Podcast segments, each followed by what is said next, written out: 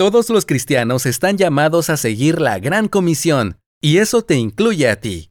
Así que, ya seas pastor, líder laico o misionero, Southwestern Baptist Theological Seminary hará lo que sea necesario para ayudarte a vivir tu llamado. Southwestern Seminary ofrece capacitación ministerial tanto en línea como en persona. Para ver una lista completa de nuestros certificados, licenciaturas, maestrías y doctorados, visita swbts.edu diagonal español. Hola a todos, mi nombre es Ana Ávila, soy química bióloga clínica y escritora de temas de ciencia y fe en Coalición por el Evangelio. Esto es Piensa. En la entrevista de hoy estaremos hablando con Sandra González, una química que está trabajando en su doctorado. Ella nos cuenta un poquito de su caminar en la ciencia y cómo ha tenido conflicto o no, que tanto con su fe. Ella también nos platica un poco acerca del corazón pecaminoso en el contexto de la ciencia y cómo seguimos siendo humanos que tienen que luchar contra, contra su pecaminosidad en este contexto también y nos anima a seguir poniendo a Jesús en el centro, sea lo que sea que hagamos, incluyendo el quehacer científico. Esperamos que esta entrevista sea de bendición para ti. Una nota rápida. Tuvimos unos problemitas con el micrófono de Sandra al inicio del podcast, pero no se desconecten, se arregla en el minuto 3. Gracias por su paciencia. Y bueno, Sandra, primero que nada, muchas gracias por estar aquí. Bienvenida. Cuéntanos un poquito para los que no te conozcan de quién eres, qué haces y cómo llegaste a hacer lo que haces. Bueno, pues eh, como ya dijiste, soy Sandra, yo eh, estudié química en la universidad, así, solo química, no ingeniería química, solo química. Y em, eso es algo que siempre me ha interesado, ¿no? Ahorita ya estoy por terminar mi doctorado también en química. Y empecé desde la secundaria, me empezó a interesar mucho, mucho la, química, tuve muy buenos maestros de ciencias, entonces como que desde entonces yo supe que eso era lo que me gustaba. ¿Cómo llegué realmente a, decidir que eso es lo que quería hacer, ¿no? Como pasé a eso, pues eh, fue un poco por las Olimpiadas de Química, entonces eso es algo que hice en la prepa y que noté que pues me salía bien y que además me gustaba, entonces decidí que eso era. Tuve un momento entre la licenciatura y la maestría en la que de plano ya no quería saber nada de ciencia porque me decepcionó mucho cómo funciona. Mm. Eh, no, no la ciencia en sí, ¿no? pues no tiene en sí la ciencia como influencia humana, si podemos verlo de esa manera, sino en cómo se hace ciencia en realidad. ¿no? Eso es algo que me decepcionó mucho y por un tiempo decidí que no quería hacer eso y pues ahorita estoy más enfocada a enseñar ciencia o a divulgar ciencia más que a hacer investigación. ¿Te refieres este, a toda la parte como burocrática de conseguir financiamiento, lidiar con comités y cosas así? Sí, en parte, eh, en una buena parte, eso. Eh, por un lado, lo que no me gustó es que hay, cada gobierno tiene como su agenda, ¿no? O sea, lo que ellos creen que es importante. Entonces, eh, cuando yo estaba en la, en la facultad, lo que era importante era curar el cáncer, ¿no? Y no es que haya dejado de ser importante, sino que más bien, literalmente me tocó ver cómo eh, investigadores entregaban exactamente el mismo proyecto que ya les habían rechazado, nada más decían que tenían el objetivo de encontrar la cura del cáncer y entonces ya les daban el financiamiento ahora sí, ¿no? Entonces, eso lo que me decepcionó fue que quien decide a quién se le da el dinero es alguien que no sabe nada de ciencia. Es un mm. contador o un administrador o alguien en general pues que no conoce el tema.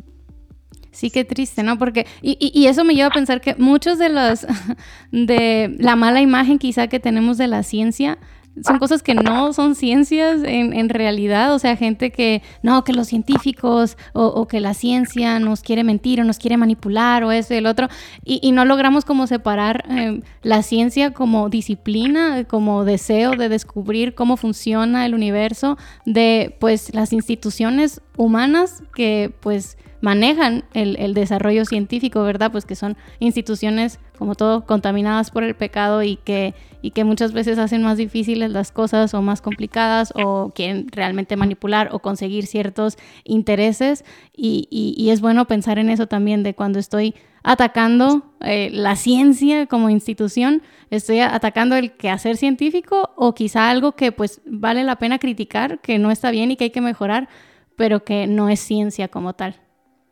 Exacto. De hecho, eh, seguramente vas a encontrar que los científicos somos los primeros en criticar ese sistema, ¿no? Este, yo particularmente eh, creo que para que la ciencia sea lo más válida y objetiva posible, deberíamos dedicarnos a lo que nos interesa. O sea, si algo te da curiosidad, eso es a lo que te deberías de dedicar, ¿no? No deberías de estar con la presión de si tienes que entregar un producto, de si tu investigación se tiene que aplicar a algo en especial o si se tiene que aplicar algo en lo absoluto, ¿no? Entonces, a mi parecer, si te interesa hacer ciencia con ninguna aplicación próxima, debería de ser totalmente válido porque eso es lo que vas a hacer mejor, lo que te interesa, lo que te da curiosidad. De eso se supone que deberíamos de vivir los científicos. Y eso es algo que es muy, muy, muy polémico incluso entre los científicos porque em, está esta idea de que, pues, si no vamos a aplicar la ciencia, entonces, ¿para qué la hacemos? Mm. Eh, por un lado es, estoy de acuerdo, pero por otro lado, pues yo creo, yo quiero que alguien me diga eh, toda la teoría de la relatividad, para qué se hizo, cuál era su aplicación en un inicio, ¿no? Y que más bien veamos hacia atrás. ¿Cómo es que ahora eso que no tenía ninguna aplicación ahora nos hace la vida como la conocemos? Totalmente, y de hecho eso platicamos con con Eli Garcés en un episodio anterior. Ella es física y también ella hablaba sobre que puede ser que ahorita la ciencia que estemos queriendo hacer no tenga una aplicación inmediata y eso no significa que no es útil. Eh, y que como cristianos no podamos pensar que va a resultar en el beneficio. Simplemente entender la creación de Dios es, es servicio a Dios y podemos glorificar a Dios a través de ello. Y quién sabe más adelante cómo se pueden utilizar los descubrimientos de una ciencia que ahorita parece sumamente, ah, nomás, qué bonito, funciona esto, qué interesante, pero pues después quién sabe todo lo que se puede hacer a través de esos descubrimientos. Oye, Sandra, eh, algo que le pregunté a Eli, que ella es física, también te lo quiero preguntar a ti, porque, bueno, eh, los químicos quizá podemos tener cierta fama, yo soy un tipo de químico eh, diferente al, que tú eres, entonces bueno, las personas podrán pensar, no, pues Ana es química, Sandra es química, hacen lo mismo o, estudiaron las mismas cosas y, no es así. ¿Podrías explicarnos un poquito acerca de tu campo de estudio en particular? ¿Qué es la química y qué haces tú dentro del campo de la química y por qué te resultó interesante ese campo? Pues podemos verlo como la forma más general, ¿no? O sea, eh, si, si pensáramos como en una especie de diagrama de Venn, pues la química sería como el todo y a partir de ahí hay varios campos más especializados, ya cada quien escoge el que más le interesa. Entonces, por ejemplo, está por un lado los químicos, biólogos clínicos que se dedican específicamente a aplicar la química para el análisis clínico médico, por ejemplo, están los bioquímicos, que por otro lado más bien lo que hacen es investigar cómo funciona una enzima o cómo es que podemos mejorar esa enzima para algún proceso extra que esté fuera de un cuerpo o algo así, ¿no? Entonces está también la ingeniería química, la química industrial. O sea, hay muchas, muchas formas de aplicar la química. Lo que yo estudié fue así, ciencia pura, básica, sin aplicación alguna. Eh, obviamente no quiere decir que me dedico a todo, más bien me dieron las bases para que yo escogiera qué es lo que quería hacer. Eh, en el proceso yo noté que me seguía interesando bastante más el cómo funcionan las cosas eh, vivas, pero eh, desde un punto de vista químico, no tanto un punto de vista biológico o médico. a mí lo que me interesa es qué le pasa a la molécula para que funcione como funciona. ¿no? no me interesa el efecto, no me interesa la fisiología como tal, de verdad yo quería, mi curiosidad iba como a nivel molecular, o sea, yo quería saber cómo, qué le pasaba a la molécula, por qué funcionaba de esa manera y no de otra, ¿no? Sobre todo, en, por ejemplo, en, bioquímica, eso es algo que a mí me súper fascinaba porque yo decía, o sea, hay tantas cosas que podrían salir mal, ni siquiera en un ser vivo completo multicelular, en una sola célula. Hay tantas cosas que podrían salir mal, ¿cómo es que no salen mal, no? O sea, ¿cómo es que funciona tan perfectamente? Eso es a lo que me fui dedicando. Esto me llevó a estudiar una maestría en bioquímica. Fui muy, quizás un poco ingenua y bastante ambiciosa, y entonces pasé de hacer algo completamente inorgánico. Yo trabajaba con hierro, con el, metal, em, no tanto el, metal como aleación o algo así, sino el, metal em, en enzimas. Pasé de hacer eso a hacer neuroquímica y sufrí bastante en el proceso, pero aprendí mucho. Eh, es muy, muy complicado. Y después también entendí que, que los biólogos ven las cosas de otra manera, que no era el tipo de investigación que a mí me interesaba, no satisfacía mi curiosidad a nivel molecular. Entonces me regresé un poquito más hacia la química y ahorita estoy como en la interfase, ¿no? en la intersección entre química y un poquito de biología, bioquímica. Entonces, pues terminé analizando cómo es que el ADN se une a muchas moléculas y, y, al final eso tiene también varias aplicaciones. Pero bueno, ese fue mi, mi camino, ¿no? Fui de, de, la cosa más inorgánica a la cosa más biológica y pues, terminé en algo como un poquito más balanceado. Muy bien, gracias por compartir y para los que no tengan conocimiento alguno de química y biología, quizá podemos traducir un poquito en que pues si nos imaginamos como un reloj que funciona con engranes, o sea, tú estás interesada en el engrane y de qué está hecho el engrane y cómo el engrane quizás se conecta con otro, pero no estás interesado en, interesada en, cómo funciona el reloj o cómo ese engrane hace que el reloj se mueva en general, sino en, lo, más, en lo más concreto, en la pieza como tal. Y, describirla, estudiarla, analizarla, y no tanto como en el efecto que esa pieza tiene en el sistema en general. Podría explicarlo así, ¿verdad? Sí, algo así como, por ejemplo, a mí no me interesa la hora que da el reloj, ¿no? Me interesa por qué el engrane se mueve hacia la derecha y no hacia la izquierda, ¿no? Exacto, exacto. más o menos. Y, en, tu caminar em, con la ciencia nos comentabas de que, pues, desde antes de estudiar en la universidad estabas en cosas como Olimpiadas de Química, que ahí descubriste tu gusto por la ciencia. Em, no nos has platicado acerca de tu fe, entonces quizá sería bueno escuchar...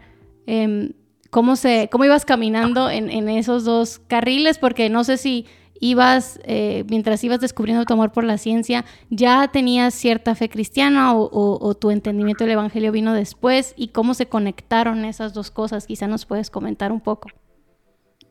Sí, pues más o menos fueron a la par. Eh, yo nací en, en, una familia cristiana, pero mi entendimiento del Evangelio sí fue alrededor más o menos por la secundaria, que fue cuando empecé a descubrir mi, mi gusto por la ciencia.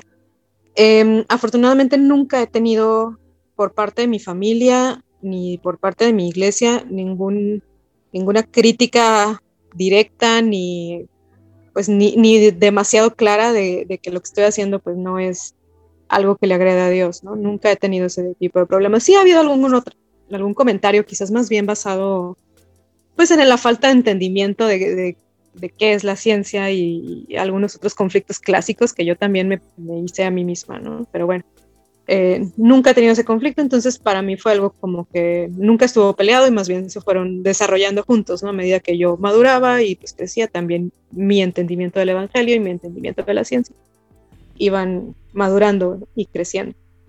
Em, sí puede, quizás en la universidad ya cuando tienes como más, o bueno, yo a mí me pasó que tenía más como eh, conflictos personales, o sea, e-, ese momento en el que te empiezas a cuestionar muchas cosas de la vida, incluyéndome a mí misma, incluyendo a la ciencia, incluyendo a lo que creía eh, en cuanto a mi fe, todo eso.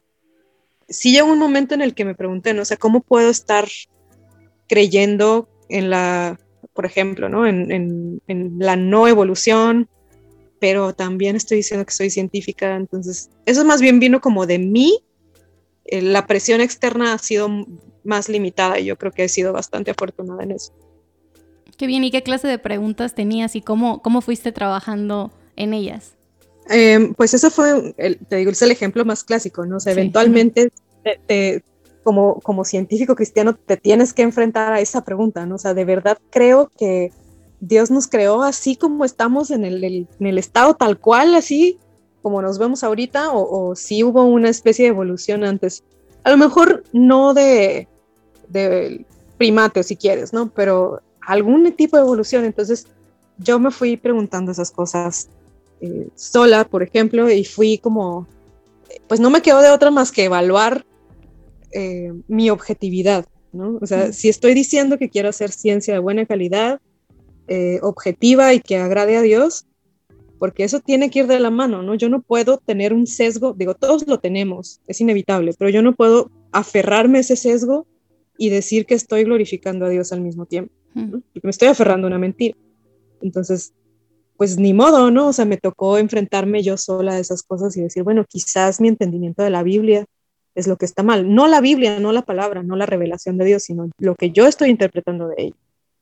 Sí. Em, no, no, sigue, sigue. Te voy a decir que eh, afortunadamente también en, en, la universidad pues me encontré con un grupo de estudiantes cristianos y entonces eh, ahí teníamos ese tipo de conversaciones, ¿no? incluso con entre nosotros y con el pastor que estaba a cargo del ministerio y así sin ningún problema, no había ningún prejuicio. Entonces, pues también ayudó a, a yo sola ir contestando esas preguntas mientras comparaba mis ideas con las de alguien más. Qué importante tener ese tipo de comunidad en, ese tiempo tan crítico, ¿verdad? En el que estamos pues encontrándonos con, preguntas que jamás quizá habíamos pensado antes. Y algo bien interesante que, comentas y que también comentábamos con Eli en, la ocasión pasada es que no había tanta eh, pues oposición externa como a veces pensamos, ¿no? Que es como que vas a llegar a la universidad y te van a ridiculizar y van a atacar tu fe. Más bien nosotros mismos tenemos que empezar a hacer sentido de cosas que quizá hemos creído o entendido de cierta manera y, estar abiertos a, cambiar de opinión si es necesario, examinar nuestras, nuestras, nuestras ideas, nuestras creencias a la luz de, la revelación. Eh, especial de Dios en su palabra y también de la revelación general de Dios en su creación. Y es un proceso que puede ser complejo, que puede ser difícil, que puede ser incómodo, que no nos gusta y por eso a veces preferimos hacer oído sordo o, pretender que esas preguntas no existen o no nos afectan. Em, pero no es la respuesta correcta, ni tampoco em, aferrarnos a, cierta idea sin estar dispuestos a escuchar, como decías, otras ideas contrarias. Y qué bueno que tuviste esa comunidad en la que exponer tus inquietudes con total transparencia Em, y creo que esa es una invitación para nosotros también, que si no tenemos esa comunidad, la busquemos. Eh, afortunadamente, como en tu caso, hay, hay organizaciones ya establecidas en muchas universidades, pero incluso si no existen, por ejemplo, en mi caso, tú lo sabes que yo estuve en una universidad súper pequeñita iniciando todo. y no había un grupo específico, pero yo podía ser un lugar en el que otras personas podían eh, encontrar esa libertad de compartir ideas y, bueno, si no existe una organización formal en tu universidad, eso no significa que no puedas juntarte con dos, tres amigos y platicar de manera genuina todas estas cosas. No tienes que tener todas las respuestas, solo tienes que estar dispuesto a examinar la evidencia, tanto de la escritura como de la creación, y tratar de llegar a alguna conclusión y estar dispuesto a ser corregido si es necesario. Así es. De hecho, le sorprendería, yo creo, a la mayoría, ¿no? no somos los únicos con dudas, ¿no? O sea, no somos los únicos que nos cuestionamos el papel de Dios en la creación o en la ciencia, tal vez. La gente que no conoce a Dios también tiene esas dudas. Y normalmente es algo que ya con lo que viven, ¿no? Con, que minimizan, que ya están acostumbrados y resignados a que sus respuestas nunca van a llegar. Porque, pues, ¿a quién le preguntamos, no? O sea, no es algo que, se suele hablar quizás con, tanta apertura en las iglesias ni tampoco en las escuelas, ¿no? Porque en las escuelas siempre está el miedo de, pues me van a decir que mi pensamiento es retrógrada, que eres poco científico, se van a burlar de mí. Y sí me llegó a pasar alguna vez, pero fue raro, ¿no? Y, más bien, aún, aún con esta falta de, de experiencias negativas que tuve, aún así yo también tenía el miedito, ¿no? De qué tal que llego con mi pastor y le hago esta pregunta y me va a decir que, pues que mi fe no es válida, ¿no? Que no soy cristiana, que no he conocido a Cristo. Entonces, no somos los únicos con dudas, no nos cerremos a que nuestra comunidad, digo, obviamente anhelamos una comunidad con otros cristianos, ¿no? Y, más de ese nivel de profundidad. Pero pues si no la hay, afuera también hay dudas. Totalmente. Y, y es bien importante eso de examinar nuestro corazón, de que a veces nosotros mismos nos aislamos por esos miedos que, que comentabas tenemos de que, ay, ¿qué van a decir de mí? y eso me, pasa, me, sigue pasando a veces, pero es como recordarme de que, hey, pero ¿quién te dijo que tienes que tener todas las respuestas, que tienes que eh, estar eh, ya lista para responder a cualquier inquietud? ¿Quién dijo que no es un proceso esto del aprendizaje y, ese proceso incluye el, el no saber? Ahí empieza el proceso cuando reconoces, hey, no sé, y, y me gustaría entender esto mejor, pero a veces no sé, sentimos que porque somos cristianos y, pues sí hemos puesto nuestra fe en Jesús, ya, eso significa que tenemos que tener toda la vida resuelta y haber entendido todos los dilemas y todas las preguntas de la humanidad. Definitivamente no es así, todos seguimos en ese proceso y eh, entre más rápido abracemos esa realidad de nuestra limitación intelectual, más rápido vamos a poder crecer y, madurar. Otra, otra pregunta que te quería hacer y ya para ir terminando nuestro tiempo juntas es, ¿Cómo has visto que los estudios que ahora haces, tu investigación como química, te ha llevado a glorificar a Dios? Yo recuerdo muy bien cuando estaba en la universidad y estaba aprendiendo precisamente sobre la estructura de la célula y como decías, todas las cosas que pueden salir mal dentro de ese pequeño sistema eso me llevaba a mí a glorificar a Dios por su sabiduría, por, por lo delicado que, había, había hecho todo ese diseño perfecto en, el interior de una célula. Em, y, quisiera escuchar también de ti, de cómo te lleva a ti a glorificar a Dios lo que haces como científica en el día a día. Pues justo esa es una parte muy importante. Para mí fue, em, recuerdo muy bien, una clase de biología molecular que ni siquiera era de mi carrera. Yo me metí a esa clase porque me interesaba. Em, y empecé a aprender cómo funcionaba así una célula, no olvidémonos de un organismo completo multicelular, una sola célula. Y nos decía la, la, profesora, o sea, miren, está este punto de regulación, está este otro punto de regulación, si algo sale mal en estos puntos de regulación, la célula se puede morir, puede multiplicarse indefinidamente, lo cual pues en, un ser humano pues lo podemos llamar cáncer. Entonces, yo veía eso y estaba así fascinada, o sea, de verdad estaba con la boca abierta, no puede ser, ¿no? O sea, es, un milagro que estemos vivos y, y, funcionando de esta manera, ¿no? Entonces, ya cada vez que veo esto, también recuerdo muy bien este, un, un, momento en mi maestría en el que yo estaba trabajando con neuronas y esas neuronas este, las analizábamos para ver, eh, pues, si, si unas cosas que se llaman radicales libres que normalmente nos dicen que son malos y que nos hacen envejecer, y pues en parte sí, veíamos eh, cómo afectaba la neurona, ¿no? Entonces veíamos qué tanto crecía, qué tanto se movía, su, funcionamiento en general, ¿no? Y en, uno de los experimentos que yo tenía que hacer, tenía que ver cómo se movía una neurona, era como caminaba una neurona, casi, casi, ¿no? Entre, entre dos puntos.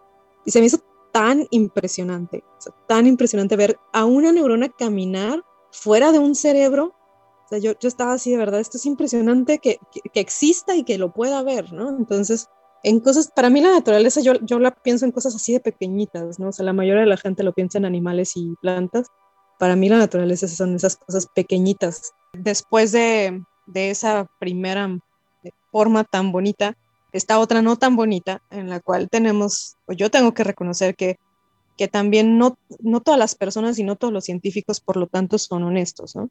y que sí existe esa tentación de hacer trampa y esa tentación de con tal de cumplir los requisitos que se te piden para tu financiamiento, si piensas, digo, y si invento esto y si muevo un poquito este resultado, o sea, eso la verdad es que sí es una tentación muy, muy grande y para mí fue parar en muchos momentos, en muchos momentos a lo largo de mi carrera he tenido que parar y decir, a, ver, ¿qué estás haciendo? ¿No? O sea, realmente quieres hacer esto, esto no glorifica a Dios, ¿no? Esto es hacer trampa y esto no solo, no solo humanamente es hacer trampa, ¿no? No solo es pervertir la ciencia o algo así, ¿no?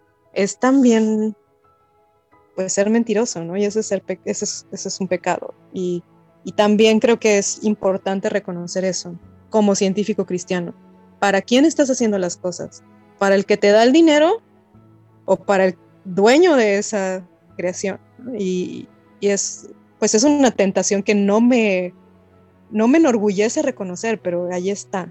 Y, es una parte en la que constantemente me está Dios recordando para quién tengo que hacer las cosas. Wow, muchas gracias por compartir eso. Nunca lo había pensado, pero sí es cierto. O sea, como decíamos al principio de cuántas cositas que nada que tienen que ver con la ciencia depende que tu trabajo se haga, que puedas tener lo que necesitas para realizar cierta investigación, que puedas tener un resultado favorable, que se pueda publicar. Y, eso significa que estás rodeado de tentaciones, em, pero gloria a Dios porque Él a cada paso te, ha podido confrontar en, esa realidad y te ha llevado a glorificarle no solo a la hora de hacer la ciencia como tal, sino también a la hora de no hacer ciertas cosas que, que, no le agradan a él y que no serían de beneficio para nadie, porque como decías, pues sí es pervertir la ciencia y, y pues no glorificar a Dios. Muchas gracias por compartir eso y creo que será de de confrontación para muchos, porque esto obviamente no solo aplica a trabajos científicos, sino a cualquier otra labor que hagamos. Tenemos que hacerla para el Señor, eh, con integridad, porque Dios se glorifique en eso, aunque nadie te haya visto decir, no, no, no voy a hacer trampa de esa manera, fue una lucha privada que tuviste, Dios se glorificó a través de ella. Muchas gracias por compartir y gracias por este tiempo, Sandra. No sé si quieras tener un comentario final para aquellos que están, no sé, pensando estudiar una carrera científica o que están en medio de la carrera científica y quizá, como tú decías antes, un poco frustrados